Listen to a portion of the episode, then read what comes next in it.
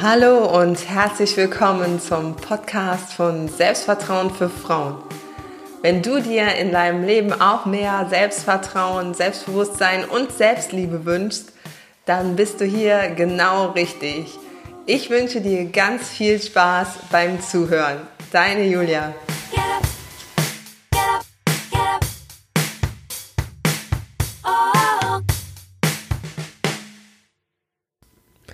Hallo und herzlich willkommen zu einer neuen Podcast-Folge von Selbstvertrauen für Frauen. Ich mache heute die Podcast-Folge tatsächlich mal im Stehen, weil ich gehört habe, dass dann oder gelesen habe, dass die Stimme dann irgendwie besser klingt. Also keine Ahnung, ich muss mir nachher mal anhören. Ähm, heute eine sehr persönliche Folge. Am besten ihr hört sie euch bis zum Schluss an, weil dann kommen noch ein paar Tipps. Aber jetzt beginne ich erstmal mit meiner Story. Und zwar habe ich ähm, über zehn Jahre in keinem Flugzeug gesessen. Nicht, weil ich Flugangst habe und äh, nicht, weil ich mir Gedanken gemacht habe über meinen CO2-Fußabdruck ähm, oder über die Strahlung, die da so herrscht im Flugzeug, sondern ich hatte Angst. Viele von euch denken jetzt wahrscheinlich, hä? Aber sie hat doch gerade gesagt, sie hatte keine Flugangst. Nee, habe ich auch nicht. Und trotzdem bin ich jahrelang nicht geflogen. Ähm, alles begann mit einem sehr schönen Urlaub, also meine erste Flugreise. Ich war ein bisschen aufgeregt, aber auch sehr gespannt, ähm, wie es da so über diesen Wolken ist. Und ja, das erste Mal im Flugzeug. Früher bin ich nämlich nur mit Fernreisebussen unterwegs gewesen und da war ich jetzt echt gespannt, ob ich denn von dort oben zum Beispiel den Gardasee erkennen kann. Und der Hinflug, der war auch super. Okay, also das Gefühl, wenn das Flugzeug die Landung antritt, das fand ich jetzt persönlich nicht so mega prickelnd. Ähm, aber alles in allem war ich doch sehr zufrieden. Ähm, mein Ex-Mann und ich, wir hatten dann einen schönen Urlaub auf Mallorca und vor dem Rückflug gönnten wir uns noch eine Pizza. Die war ähm, überhaupt gar nicht lecker, aber die war sehr fettig, ja, sehr fettig. Ähm, als es dann der Transferbus zum Flughafen abholte, also von, vom Hotel aus, da hat's in meinem Bauch schon gebrodelt. Also schmiss ich mir dann mal schön äh, vorsichtshalber Kohletabletten und Womex, also diese Tabletten gegen Übelkeit ein. Ich hoffe, dass das jetzt keine Werbung ist. Ähm, ich, man weiß ja nie, ne, was noch passiert. Also habe ich das mal einfach so gemacht. Und dann auf dem Rückflug war mir höllisch schlecht. Also am Flughafen habe ich schon gedacht, boah, jetzt ist mir aber irgendwie ganz schön mulmig. Und den ganzen Rückflug war mir wirklich so schlecht, dass ich nur aus dem Fenster gucken konnte. Und ansonsten habe ich mich echt gefühlt wie gelähmt. Meine Gedanken, die kreisten nur um diese Übelkeit. Und ja, dann kam der Landeanflug und es war soweit. Die Pizza, die wollte wieder raus. Also ich brauchte meine Spucktüte und die Spucktüte von meinem Ex-Mann. Und als wir dann endlich gelandet waren, da war ich fix und fertig. Mein damaliger Schwiegervater, der meinte, dass er mich noch nie so blass gesehen hätte. Und ja, das kann ich bestätigen. Also ich habe mich da mal im äh, Autospiegel betrachtet und ich sah tatsächlich aus wie so eine äh, Wasserleiche oder so. habe ich jetzt noch nicht gesehen. Aber okay.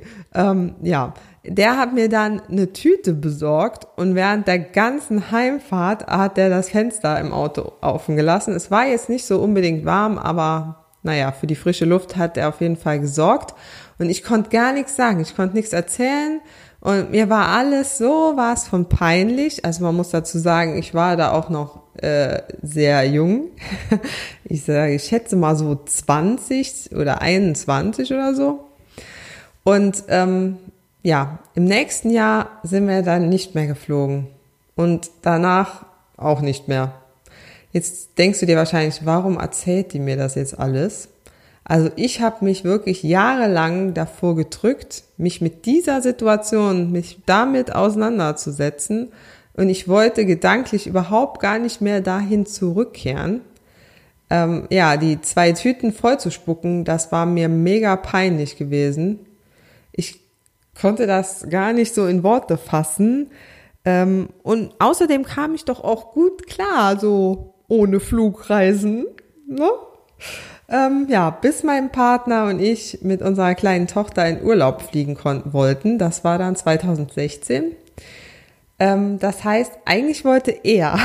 Ich wollte mit dem Auto fahren oder mit dem Bus oder daheim bleiben, weil da ist ja auch ganz schön, ne? So im Saarland kann man auch gut Urlaub machen. Ähm, aber dann habe ich gedacht, okay, ich muss mich jetzt meiner Angst stellen. Also habe ich dann angefangen und habe mal diese Situation, in der ich ja damals war, realistisch beleuchtet. Also auf dem Hin Hinflug ging es mir ja noch gut und auf dem Rückflug ging es mir dann schlecht wegen der Pizza. Also habe ich für mich gedacht, okay, die gleiche Pizza werde ich wohl kaum wieder essen, beziehungsweise vor dem Flug kann ich ja auch was Leichtes zu mir nehmen, ne? wo halt die Gefahr nicht so groß ist, dass mir schlecht wird, weil die Pizza war schon ja mega fettig. Ähm, dann habe ich mir noch überlegt, vor wem war es mir peinlich? Also primär war es mir eigentlich peinlich vor den anderen Fluggästen, also nicht vor meinem Ex-Mann. Ähm, also da habe ich nochmal gedacht, okay, wir waren ja auf dem Rückflug von Malle. Mit Sicherheit ging es da anderen Fluggästen, die vielleicht etwas mehr Alkohol zu sich genommen hatten oder schon oder total übernächtigt waren, ähm, auch schlecht. Also ich habe das nicht mitbekommen, ob da vielleicht noch jemand gebrochen hat oder so, weiß ich nicht. Ich war ja so mit mir beschäftigt. Und ja, und falls nicht, dann ging es ja wirklich jedem, der mal äh, da in dem, der in dem Flugzeug gesessen hat, irgendwann mal schlecht, weil wir alle Menschen sind und jeder hat mal Übelkeit gehabt oder mal erbrochen. Und außerdem habe ich ja diese Person nicht gekannt und auch danach nie mehr gesehen. Also die sind ja dann nicht hingegangen und haben dann noch zwei Jahre später erzählt, ho, weißt du noch damals, als du da zwei Tüten vollgereiert hast. Also das kam mir dann auch nicht vor. Und dann hatte ich mir überlegt, okay, was habe ich eigentlich bisher so verpasst? Weil ich konnte keine, also wir sind keine ferneren Ziele angesteuert ich habe dann so kein so richtiges Meer, sage ich mal, gesehen und mit glasklarem Wasser. Also andere Länder und andere Kulturen, die jetzt bisschen weiter entfernt sind, habe ich halt äh, in den letzten Jahren dann in dem Sinne nicht kennengelernt. Und außerdem habe ich auch noch festgestellt, was dieses Thema, also diese Angst mit mir eigentlich angerichtet hat, nämlich sobald das Thema Urlaub aufkam, da habe ich alles dafür gemacht, um nicht fliegen zu müssen. Also dieses Thema Urlaub war tatsächlich für mich sogar noch ein bisschen negativ dann behaftet.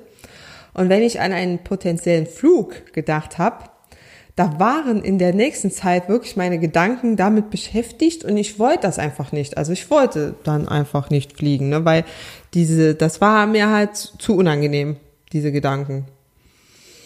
Dann habe ich angefangen, als wir beschlossen haben, wirklich zu fliegen. Da habe ich jeden Tag mich hingesetzt und habe mir vorgestellt, wie es denn so wäre, wieder die Wolken von oben sehen zu können, weil das fand ich schon mega schön. Oder einen Sonnenuntergang halt im Flugzeug zu sehen. Und ich habe mir vorgestellt, äh, wie stolz ich denn auf mich sein werde, wenn ich das denn gemacht habe und wie schön auch der Urlaub dann sein wird. Und dann habe ich mir auch noch mal vorgestellt, was denn das Schlimmste ist, was tatsächlich passieren könnte. Und festgestellt, dass ich nicht sterben werde, auch wenn ich brechen muss. ähm, ja, ich käme zwar in die Luftröhre, aber das ist natürlich zu vermeiden. Ähm, ich werde auch nicht für immer von der Gesellschaft verstoßen, nur weil ich mal gebrochen habe. Und dann kam der Tag des Abfluges, also es war in einem September 2016 und ich war echt so nervös wie fast noch nie in meinem Leben. Also weder bei einer Führerscheinprüfung, bei irgendeiner Prüfung im Studium, noch sonst wo hatte ich so eine Nervosität in mir wie vor diesem Flug. Also die Angst oder die Nervosität, die Aufregung war da. Und ich war, also auch als ich im Flugzeug gesessen habe und wir sind gestartet und so, ich war bis zum Landeanflug tatsächlich auch angespannt. nicht mega angespannt, weil ich halt auch durch Atemtechniken und so mich entspannt habe, aber schon so ein bisschen noch so eine Grundspannung. Aber als wir dann für den Kapitän geklatscht haben, da habe ich ganz fest für mich mitgeklatscht. Und warum? Weil ich habe nicht gebrochen. Wenn man sich das jetzt mal so, ne, das hört sich jetzt so ein bisschen lustig an, aber für mich war das mega Erfahrung, weil ich habe gemerkt, okay, das hatte eigentlich erstens gar nichts mit dem Flug an sich zu tun, ne? eine ganz wichtige Erkenntnis. Und zweitens, es, es ist nichts passiert. Und selbst wenn was passiert wäre, ja, dann wäre ich trotzdem irgendwann gelandet, weil ich musste den Landeanflug nicht machen. Also ne, ich musste ja nicht noch einspringen, es ist keine Katastrophe passiert. Und ich war so was von in einem Hochgefühl, dass ich auf dem Flughafengelände eine Palme umarmt habe. Das war echt ein mega Gefühl. Ich erinnere mich da wirklich immer noch mal gerne dran, wenn ich im Flugzeug sitze, wie dieses Gefühl sein wird, weil ja, ich mich dafür echt gefeiert habe. Und dann habe ich mir so gedacht, oh Mann, ich habe in meinem Leben noch nie was so lange aufgeschoben aus Angst. Und ich habe es gemacht und die Angst, die saß wirklich in meiner Magengrube, ne? Aber Leute, es ist normal, auch mal Angst zu haben. Dann habe ich gedacht, meine Angst, die war eigentlich unbegründet. Also beobachte doch mal bei dir, welche Bedeutung du deiner Angst gibst. Das macht die Angst eben größer oder auch kleiner. Meine Angst, die hat mich damals gelähmt. Ich wollte nicht in ein Flugzeug steigen. Die hat mir aber auch Erlebnisse geraubt. Also alles, was mit einem Flugzeug in Verbindung gebracht werden kann. Ich sag mal jetzt nur ein Flug nach ähm, New York, ne, wo man jetzt mit dem Auto unbedingt nicht hinfährt. Ähm, ja, abgehakt, weil fliegen ging nicht. Also Erlebnis geraubt. Wer weiß, was ich in New York erlebt hätte. Dann, in welchen Bereichen hält dich deine Angst zurück oder lähmt dich? Also stell das mal für dich fest. Zum Beispiel, du willst einen neuen Job, aber du traust dich nicht, weil du schon mal Angst hast vor dem Bewerbungsgespräch, weil du aber auch Angst hast vor dem ersten Tag, weil du Angst hast, vor neuen Kollegen zu versagen und so weiter. Oder Beziehungen. Du hast Angst, dich zu trennen, weil du ja nicht weißt, ob dich jemand nochmal will. Oder du äh, Angst davor hast, jemanden zu daten. Oder Angst vor der Einsamkeit hast, die entsteht, wenn du dann mal eine längere Zeit äh, getrennt bist äh, von jemandem. Oder einfach nur ein banales Beispiel, gehe ich jetzt auf diese Party oder bleibe ich zu Hause? Das ist ja was, wo viele einfach sagen, nö, ähm, ist mir zu unsicher, kann ich nicht abschätzen, habe ich Angst davor, bleibe ich daheim. Ein, ein ganz äh, stark mit Angst behaftetes Thema ist ein Vortrag zu halten. Ähm, das ist tatsächlich so stark angstbesetzt, dass viele Menschen mehr Angst davor haben, vor anderen Menschen zu reden, als zu sterben. Das muss man sich mal reinziehen, ne? so gesehen. Was das mit einem macht, ne? vor, vor Menschen zu reden. Die haben wahrscheinlich genauso viel Schiss wie du, vor, äh, vor dir zu reden oder vor 15 anderen. Ähm, aber trotzdem hat man diese Angst in sich. Also finde heraus, wo sind deine Ängste? Setz dich wirklich damit auseinander. Ich kann nur sagen, dass ich dank meiner Angst gewachsen bin, denn da, wo die Angst ist, da liegt halt auch die Herausforderung. Und man muss wirklich sagen, um glücklicher zu werden, solltest du dich tatsächlich deinen Ängsten stellen. Also die ganze Entwicklung, die ich durchgemacht habe oder die meine Klientinnen äh, jeden Tag durchmachen, die haben Schiss. Ich hatte Schiss. Ähm, ja, und trotzdem, man muss halt, man muss halt drüber. Man muss halt die Angst, äh, ja, irgendwo besiegen. Und äh, das ist halt die Herausforderung, die wir haben. Und ich war, ähm, als ich mal mir mit meiner, mich mit meiner Angst auseinandergesetzt habe, war ich mal ehrlich zu mir und auch zu anderen. Denn jahrelang habe ich mir tatsächlich in die eigene Tasche gelogen und mir selbst erzählt, dass Fliegen ja wirklich schlecht für die Umwelt ist. Also wir wollen hier nicht umwelttechnisch irgendwie ein Fass aufmachen, aber ich habe es mir halt so begründet, naja, ich fliege nicht, äh, weil da ist ja halt wegen diesem CO2-Fußabdruck und so weiter und auch der Strahlung, die auf einen da einwirkt. Nee, ist ja schlecht für mich, aber ist auch schlecht für die Umwelt. Ja, aber irgendwann habe ich gedacht, ja, da kann ich mir jetzt nichts mehr vormachen. Eigentlich ist das nicht mein Argument. Auch wenn ich sagen muss, leider, weil ich gern die Umwelt schütze. Aber das war nicht mein Argument, warum ich äh, nicht mehr geflogen bin. Was mir auch geholfen hat, ist ein Partner. Also ich habe meinem Freund von meiner Angst erzählt. Auch wenn ich da halt schwach rübergekommen bin und er da gar nicht gewohnt war, dass ich halt da jetzt äh, so eine so ein Schiss, äh, jetzt habe ich schon nochmal Schiss gesagt, jetzt so eine Panik davor hab.